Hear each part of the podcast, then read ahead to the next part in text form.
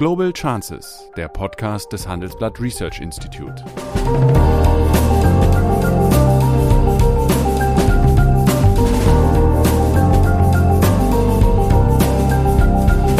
Der ehemalige Außenminister analysiert zusammen mit Professor Bert Rürup die geopolitische Lage, exklusiv für den Chefökonom, den Newsletter von Professor Rürup. Bei dem der chinesische Staatspräsident die Kanzlerin dringend aufgefordert hat, äh, nicht sich an die Seite der Amerikaner zu stellen, was erstmal ein Hinweis darauf ist, dass die chinesische Seite diesem Konflikt eine sehr große Bedeutung zumisst und sich auch nicht für unangreifbar hält. Hallo, meine Damen und Herren, guten Morgen, Sigmar. Guten Morgen, Bert. Nun, äh, Sigmar Gabriel und ich führen heute unser 81. Gespräch im Rahmen der Podcast-Serie Global Chances. Nahezu zwei Jahre haben wir wöchentlich relevante außen- und wirtschaftspolitische Themen diskutiert und gelegentlich dabei gestritten. Und es ist eine erfahrungsgesetzlichste Tatsache, dass man eigentlich aufhören sollte, wenn es am schönsten ist. Sprich, in unserem Fall, solange die Zuhörerzahl nicht zurückgeht. Und solange es uns Spaß macht. Und deswegen möchte ich Ihnen mitteilen, dass das heutige Gespräch unser letztes in dieser Podcast-Serie ist. Aber Sie können sicher sein, wir werden befreundet bleiben. Äh, da die bald Fahrt aufnehmende Diskussion im Wahlkampf weniger außenpolitische, sondern meines Erachtens nach mehr innen- und wirtschaftspolitische Themen zum Inhalt hat, wird ab der nächsten Woche äh, die Gesprächsreihe weitergehen, aber mit einem anderen Gesprächspartner. Mein neuer Gesprächspartner wird dann Professor Michael Hüter sein. Er ist derzeit Chef des deutschen äh, des Institut der deutschen Wirtschaft. Das ist ein von den deutschen Arbeitgeberverbänden und der deutschen Industrie getragenes Forschungsinstitut mit Sitz in Köln. Ich kenne Michael Hüter seit seiner Zeit, als er Chef äh, des wissenschaftlichen Stabs des Sachverständigenrates war, also seit mehr als 20 Jahren. Und Sie können sicher sein, dass unsere Gespräche mutmaßlich etwas äh, wirtschaftlicher, wirtschaftsnäher sein werden, aber sicher äh, nicht äh, weniger launig. Das zu diesem Thema. Mit Sigmar möchte ich mich, vielleicht kann ich mich an der Stelle erstens bedanken für zwei Jahre gemeinsame Arbeit bei dir, Bert, aber auch bei den Zuhörerinnen und Zuhörern ähm, und mich auch dafür bedanken, dass ich nicht genötigt werde, im Bundestagswahlkampf Stellung zu nehmen, zum Beispiel zu den wirtschaftspolitischen Positionen meiner Partei. Da bin ich ganz froh, dass das jetzt jemand anders macht. Ja, aber wir werden mit Sicherheit im Gespräch bleiben. Ganz sicher. Ja. Heute möchte ich mit dir ja, äh, die folgende Frage diskutieren. Ist keine wirtschaftliche, jedenfalls keine in erster Linie wirtschaftliche. Und diese Frage lautet, wie soll sich das auseinanderstrebende Europa im Allgemeinen und Deutschland im Besonderen, in dem sich nach Lage der Dinge zuspitzenden Konflikt zwischen den beiden wirtschaftlichen Supermächten China und Deutschland positionieren, nämlich die Erwartungen, dass äh, dieser Konflikt nach der Wahl von beiden sediert wird, hat sich ja als grandioser Irrtum erwiesen. Das heißt, der Konflikt eskaliert und es spielen sogar schon militärische Fragen eine Rolle. Und das kann natürlich nicht ohne Konsequenzen und auch ohne Positionierung von Deutschland und äh, der EU vonstatten gehen. Was sagt der ehemalige Bundesaußenwirtschaftsminister dazu?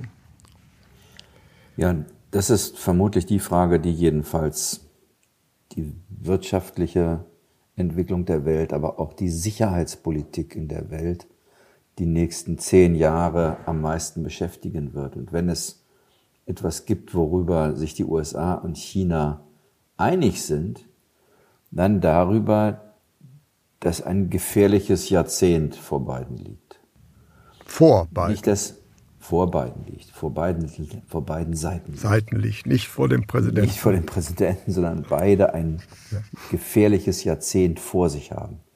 Nicht, weil beide die Absicht hätten, sozusagen sich militärisch ähm, aggressiv gegeneinander zu verhalten, aber weil alle wissen, dass wenn sie den Konflikt nicht unter Kontrolle behalten, eine militärische Konfrontation möglich ist.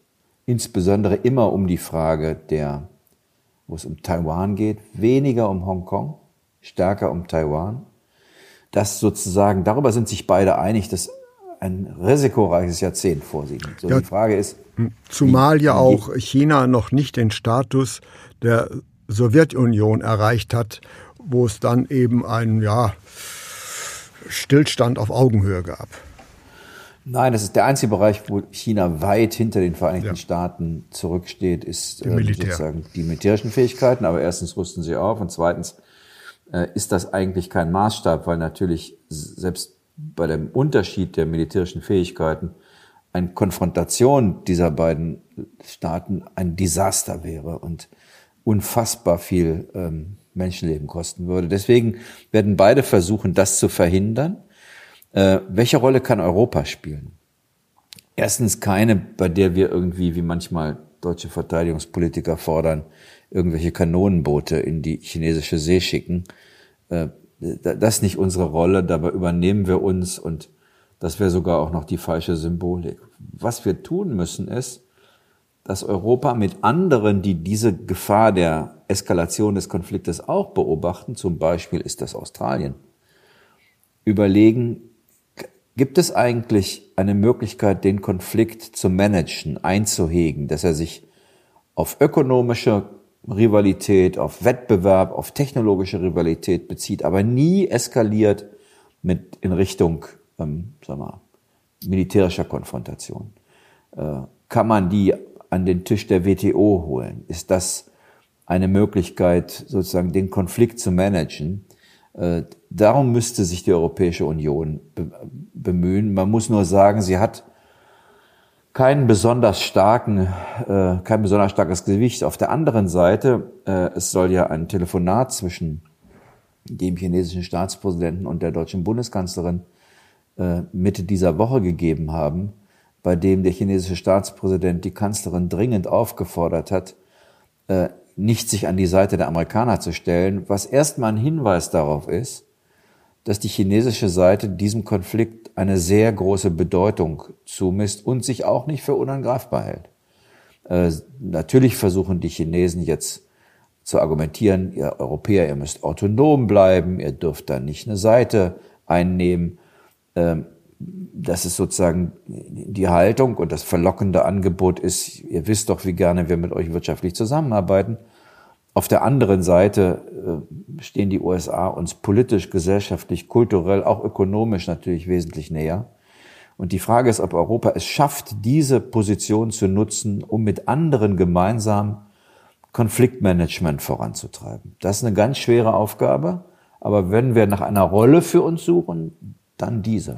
Da würde ich aber gerne einhaken. Du sprichst ja von Europa, als sei das, sagen wir mal, ein homogenes Entscheidungszentrum.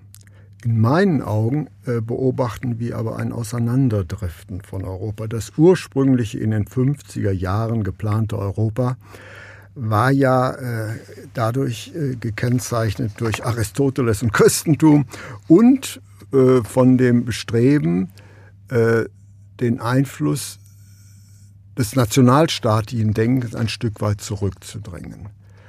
Meines Erachtens ist seit der wiederum in meinen Augen überalten Ostver äh, Osterweiterung äh, der EU diese Gemeinschaft sehr viel heterogener geworden und nicht mehr in der Lage, mit einer Stimme zu reden. Das ist sie ganz gewiss. Das ist sie aber zum Beispiel schon zwischen Nord- und Südeuropa in der Frage der ökonomischen Stabilität. Mhm. Und in der Tat ist dieses Auseinanderdriften äh, der Europäischen Union, sozusagen die Zentrifugalkräfte, die da gerade sichtbar werden, ist das das größte Risiko, weil das natürlich die beiden anderen großen Partner sehen. Das sehen die Chinesen, Deswegen versuchen sie ja auch mit ihren Instrumenten Europa zu spalten. Diese Gruppe der sogenannten 17 plus 1. Das sind nicht alles Mitglieder der Europäischen Union, sind auch welche dabei aus dem westlichen Balkan, die der EU noch nicht angehören. Aber äh, das ist ein Versuch, Chinas Einfluss zu nehmen. Übrigens interessanterweise, die Gruppe heißt in Europa 17 plus 1, in China heißt sie 1 plus 17. Mhm. Das macht ein bisschen. Bisschen klar, das äh, Gewicht, wer den Hut auf hat, ja. Umgekehrt hat das zumindest auch die USA, die USA unter Donald Trump ja auch versucht, Europa zu spalten, weil sie auch, auch dort sehen, die sozusagen die, diese Zentrifugalkräfte, wenn Europa überhaupt eine Chance haben will, äh, in diesem Konflikt wenigstens Gehör zu finden, ich, ich rede noch gar nicht davon, wirklich Einfluss zu gewinnen, dann allerdings muss man das nachholen, was die deutsche Kanzlerin Angela Merkel eigentlich vorhatte für die Ratspräsidentschaft Deutschlands, äh, nämlich eine gemeinsame Haltung der Europäischen Union zu China zu entwickeln. Das ist misslungen, auch wegen, nicht zuletzt wegen der Pandemie.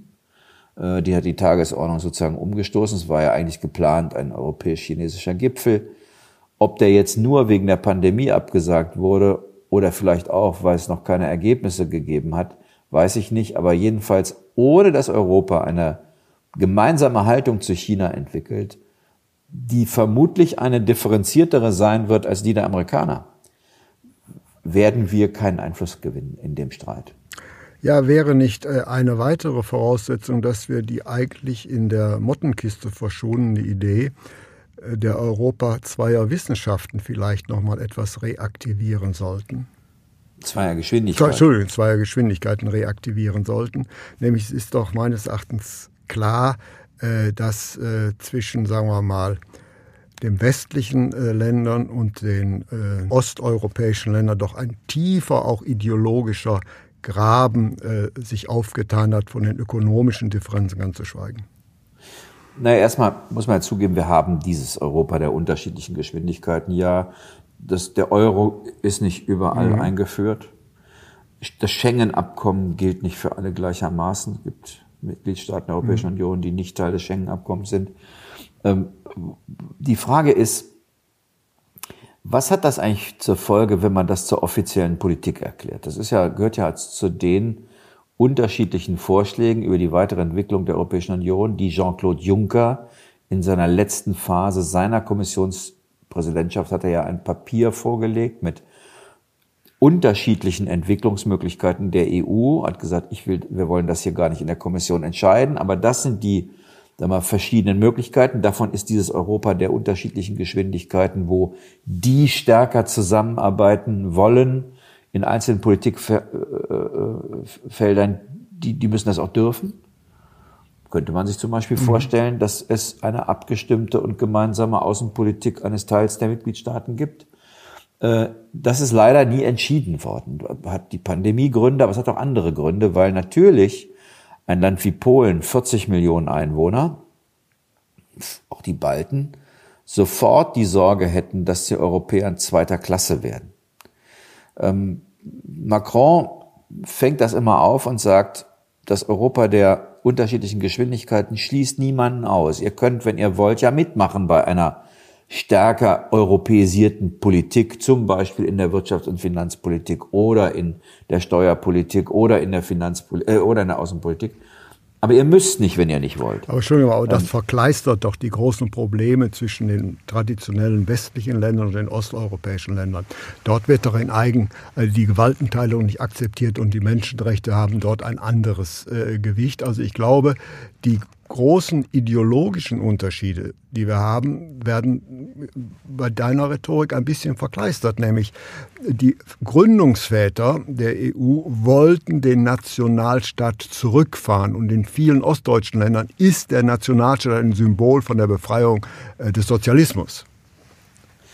Ja, das ist auch in Ordnung. Ich finde, den Konflikt kann, das, das ist ein Konflikt, den die Europäische Union aushalten muss. Mhm. Also wenn die deutschen Europa-Euphoriker immer vom, äh, von den Vereinigten Staaten von Europa reden, dann gruselt's die Osteuropäer, äh, weil für die die Nation über Jahrhunderte ein Freiheitsbegriff ist, den sie ja erst seit wenigen Jahren für sich in Anspruch nehmen können. Also einem Polen zu erklären, dein 200-jähriger Freiheitskampf, dass du endlich eine eigenständige Nation bist, den vergiss mal Morgen wirst du Teil, Teil eines anonymen Gebildes, das sich Europäische ja. Vereinigte Staaten von Europa handelt. Dass die Polen das nicht wollen, das finde ich einen aushaltbaren Konflikt. Gut, aber dass auch die, die Gewaltenteilung und Menschenrechte, sagen wir mal, doch also sehr unterschiedlich wahrgenommen werden. Ich, ich, ich wäre ein bisschen vorsichtig mit der Behauptung, die Menschenrechte werden anders wahrgenommen.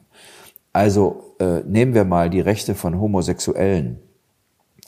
Ich kenne noch den Paragraphen 175 als Bestandteil des Strafgesetzbuches in Deutschland, der übrigens mit der sozialliberalen Koalition der 70er Jahre nicht verschwunden war, sondern erst Mitte der 90er Jahre in der Bundesrepublik Deutschland vollständig aufgehoben wurde. Ich will nur mal meine, meine Mutter brauchte noch die Erlaubnis ihres Ehemanns, um arbeiten zu ja, gehen aber, und ein Bankkonto zu eröffnen. Aber das zeigt doch, ich, da gibt es eine Emanzipation. Und äh, in äh, und Ungarn und Polen sehe ich das eigentlich nicht. Da wird ja auch die Gewaltenteilung in Frage gestellt. Damals, erstmal, ich, ich, diese, dieses Oberlehrerhafte der Deutschen geht ja, ja. mir total auf die Nerven. Gut.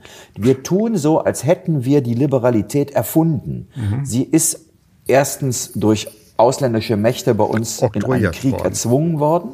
Und dann gab es in der Tat eine, eine, eine, Frauenbewegung, eine Bewegung um soziale Rechte, eine Gleichstellungsbewegung. All die haben die heute existierenden Rechte äh, erkämpft. Warum, und in dieser Zeit waren wir übrigens schon Mitglied der Europäischen Union, äh, warum sagen wir, wir, wir, wir wollen jetzt Leute nicht dabei haben, die das, bei denen sich die Frauenbewegung noch nicht durchgesetzt hat. Wir erklären, wir sehen gerade in Polen, wie massiv die Regierung unter Druck gerät, als sie versucht, Schwangerschaftsabbrüche noch schwerer zu machen oder zu verunmöglichen. Äh, es ist also keineswegs so, dass in diesen Ländern kein demokratischer Prozess stattfindet. Die, die Gegenfrage muss erlaubt sein. Was passiert eigentlich, wenn wir die abhängen? Wird das in, wird erstens wird Europa dadurch stärker? Ich behaupte nein.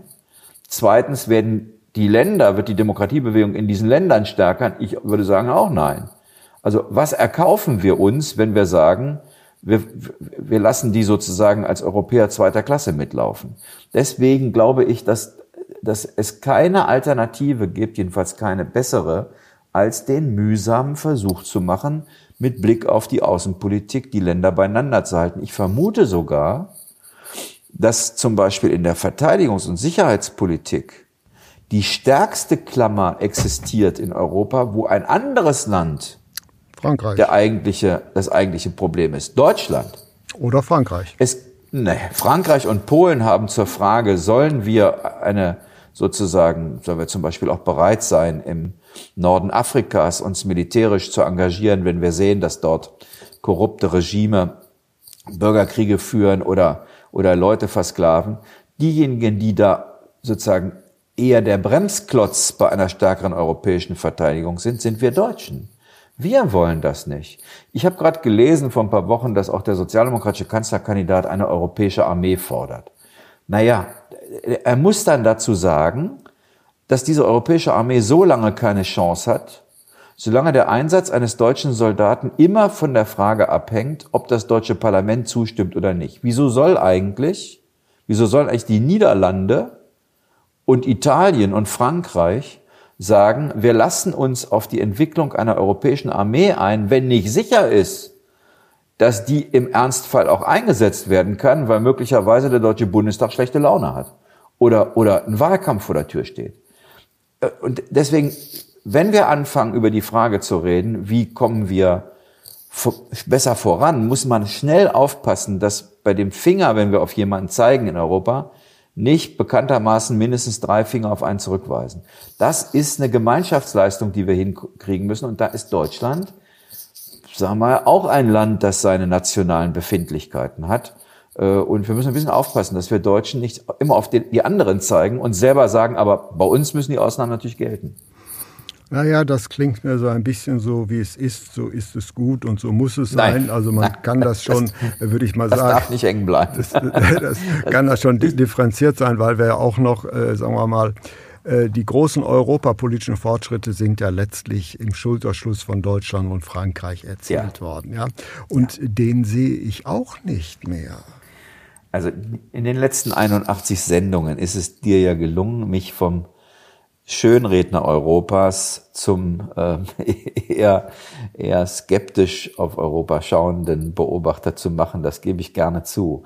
Du legst natürlich deine Finger immer in die richtigen Wunden. Äh, meine einzige Antwort ist nur, dass ich nicht sehe, dass es ohne diese Europäische Union in ihrem jetzigen Zustand einfacher wird. Du hast recht. Äh, die beiden Motoren fallen derzeit aus. Deutschland fällt aus, weil wir in einer Übergangsphase sind, wo selbst wenn morgen der Kanzler gewählt würde, zwölf Monate vergehen, bevor der sich überhaupt zurechtfindet in der internationalen Politik Europas. Und wenn er das geschafft hat, ist Frankreich mitten im Präsidentschaftswahlkampf und wir wissen übrigens nicht, ob Macron tatsächlich gewinnt. Das ist eine große Frage. Beide Länder fallen in den nächsten zwölf bis 18 Monaten, hoffentlich wird es nicht mehr, aus, weil sie nach innen schauen, statt nach außen. Das ist ein bisschen das Verrückte auch im deutschen Wahlkampf, wer sich so anschaut, über was geredet wird. Die Welt verändert sich an einer unglaublichen Geschwindigkeit, aber wir gucken eigentlich nur nach innen. Wenn man nach, nach 16 Jahren Angela Merkel ein, ein faires Urteil fällen will über ihre Kanzlerschaft, dann muss man, glaube ich, sagen, ja, sie hat unglaublich viele Krisen gemeistert. Sie hat in schwierigen Zeiten das Schiff Deutschland auf stabilem Kurs gehalten. Und dann kommt das Aber. Sie hat es auch davor bewahrt, sich mit den Veränderungen in der Welt auseinanderzusetzen. Sie hat sozusagen ein bisschen durch ihre Person, durch die Art, wie sie Politik gemacht hat, die Stärke Deutschlands, wirtschaftliche Stärke, hat sie das Land rausgehalten aus einer notwendigen Debatte darüber, was verändert sich in der Welt und was hat das für uns Deutsche für Konsequenzen. Das ist vielleicht die, die zweite Seite der Politik Angela Merkels. Ich bin gespannt, wie die Historiker sich das anschauen. Ich glaube, sie ist eine große Kanzlerin und sie hat ja, Unglaubliches aber geleistet, aber sie hat Deutschland auch nicht sozusagen hineingeführt in das Lernen über diese veränderte Welt. Ja, aber sie war eine große Kanzlerin, was die Moderation und teilweise Lösung außenpolitischer, weltpolitischer Krisen angeht. Aber äh, dass sie eine große Kanzlerin dabei war, Deutschland wirtschaftspolitisch voranzubringen, das heißt innenpolitische Themen ranzugeben, das sehe ich in dieser Form noch nicht. Nein, Gott, Deutschland hat 10, 15 Jahre, ein, ein, ein goldenes Jahrzehnt erlebt, ja. ein bisschen mehr, weil wir die das großen... War Selbstläufer. ja, die großen Profiteure der Globalisierung ich glaube, der Begriff stammt von dir, die Industrialisierer der Welt. Ja. Äh, das ist sozusagen der, der große wirtschaftliche Lauf gewesen. Ähm, ähm, aber trotdem, ich meine, ich darf mal erinnern, Ukraine-Krise, wir merken ja, das noch. Außenpolitische Krisen, völlig ja. richtig. Ja. Finanzkrise, äh, ähm, die ja uns auch erwischt hatte, Eurokrise, Griechenland, Terror, Flüchtlingsbewegung. Das finde ich, hat das Land in der Führung Angela Merkels eigentlich alles ziemlich stabil überstanden. Selbst diese Flüchtlingskrise ist, wenn man jetzt mal auch zurückblickt, ähm, sagen wir jetzt nicht mit schweren Kollateralschäden in Deutschland abgelaufen. Aber was nicht stattgefunden hat in Deutschland, ist eine aufgeklärte Diskussion darüber, wie die Welt sich gerade ändert und was da, dass das für uns Stress bedeutet. Weil die guten Zeiten, dass die Amerikaner für uns die Kohlen aus dem Feuer geholt haben, vorbei sind. Und ich glaube, das ist vielleicht das, was jetzt kommen muss. Deswegen vermute ich übrigens, dass wir nicht so schnell wieder eine 16-jährige Kanzlerschaft erleben werden, weil die Veränderungen in der Welt so dramatisch sind, äh, dass die Anforderungen an die Politik viel konfliktbeladener sein werden als in den letzten 16 Jahren und es deswegen auch häufiger zu Regierungswechseln kommen wird. Das, das mag sein, aber zurück zu meiner Eingangsfrage. Äh, was siehst du denn oder wo siehst du europapolitische, sagen wir mal, Aktivitäten, die ein doch äh, Zusammenwachsen dieser Staatengemeinschaft nahelegt, vor dem Hintergrund eben des eingangs beschriebenen Konflikts zwischen äh, China und USA, der ja gleichermaßen zunächst einmal ein wirtschaftlicher ist, aber trotzdem wird er zu einem äh, geopolitischen Konflikt werden. Das ist ja klar auch die Strategie hinter China über die neue Seidenstraße versucht sie ja ein, ein äh, Cordon von äh, assoziierten Staaten äh, zu, zu, schaffen. Das heißt also, wie sollte sich Europa äh, vor diesem Hintergrund positionieren und vor allen Dingen, wer sollte äh, diese Positionierung orchestrieren? Also ich glaube, am Ende geht das nicht ohne Deutschland und Frankreich. Auch, also ich, ich sehe keine, also keine ordnende Kraft. Die Kommission kann das nicht alleine. Wir werden erleben, dass auch wenn die beiden Länder derzeit sehr nach innen schauen, am Ende werden wir sehen, dass Europa nur dann überlebt, wenn der Rat der Staats- und Regierungschefs seiner Rolle gerecht wird. Wir werden eine Phase des intergouvernementalen Europas haben und nicht eine, wo beispielsweise die Kommission oder das Parlament hm. die entscheidende Rolle spielen. Die Nationen werden. Das hm. Zweite ist, was muss man tun? Warum ist es eigentlich so kompliziert, mit den Amerikanern darüber zu verhandeln, warum man nicht eine Alternative zur chinesischen Seitenstraßeninitiative anbietet, um in Zentralasien und Afrika in Wettbewerb mit den Chinesen zu kommen? Warum? Also es kann ja nicht am Geld scheitern. Äh, das würde unseren Unternehmen helfen. Das würde bedeuten, dass wir in den Wettbewerb treten. Ich kenne eine ganze Reihe afrikanischer Staatschefs, die uns schon vor Jahren gesagt haben, Mensch, wir wollen nicht abhängig werden von China. Wir wollen Alternativen haben. Äh, und ich meine, eins ist auch klar, die, die, die Europäische Union und die Staats- und Regierungschefs äh, müssen sich darüber im Klaren sein, dass wir vor einer gewaltigen Transformation stellen, stehen, nicht nur in der Machtverschiebung der Welt. Amerika ist, ist eben, die Pax Americana ist vorbei. Äh, es wird keine Pax Seneca geben. Äh, wir haben einen gewaltigen Wandel in der Digitalisierung. Unsere Wertschöpfungsgrundlagen verändern sich dramatisch. Wir haben den Klimawandel. Äh, das sind alles so starke Transformationstreiber, dass wir das nicht überleben werden, wenn wir das nicht gemeinschaftlich machen. Dann werden wir an den Rand der Weltpolitik gedrückt werden. Aber dann gut, dann nochmal eine Petitesse. Also wir sind klar, also Europa muss wieder an Kraft gewinnen durch eine Kooperation von Deutschland und Frankreich. Einverstanden. Aber ist es nicht ein Unding, wenn man Europa als Entscheidungsinstitution äh, etablieren will, dass äh, europäische Wahlen mit großem Aplomb durchgeführt werden. Das Sagen hat der, äh, der Rat der europäischen Staats-, Staats und Regierungschefs. Das äh, passt ja eigentlich nicht dazu, dass es, wie gesagt, zu einem europäischen Bewusstsein kommen kann.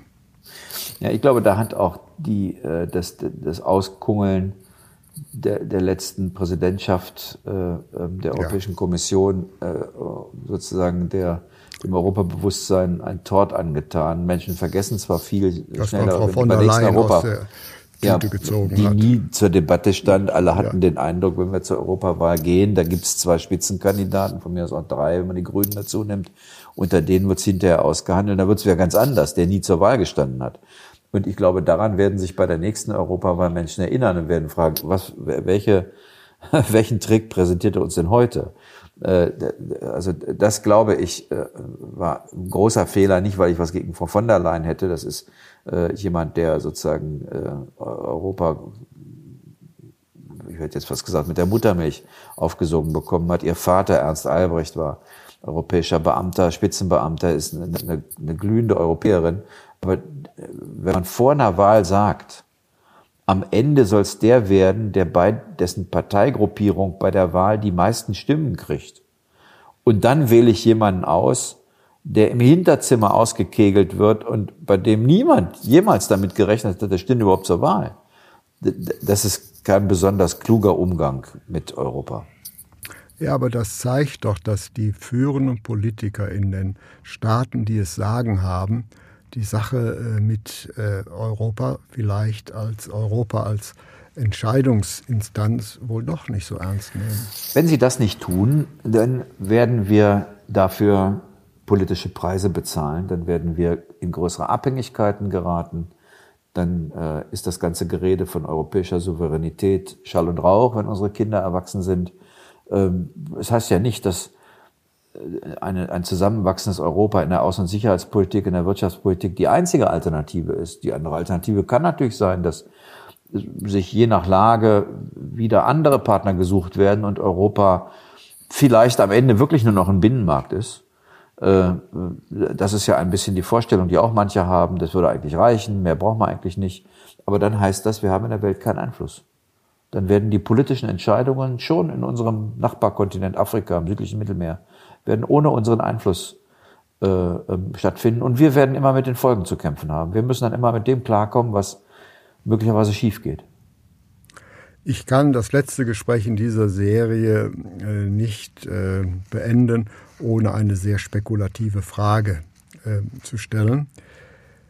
Welche Farbkonstellation der nächsten Bundesregierung, schwarz-grün oder die Jamaika-Koalition, wäre für Europa die bessere?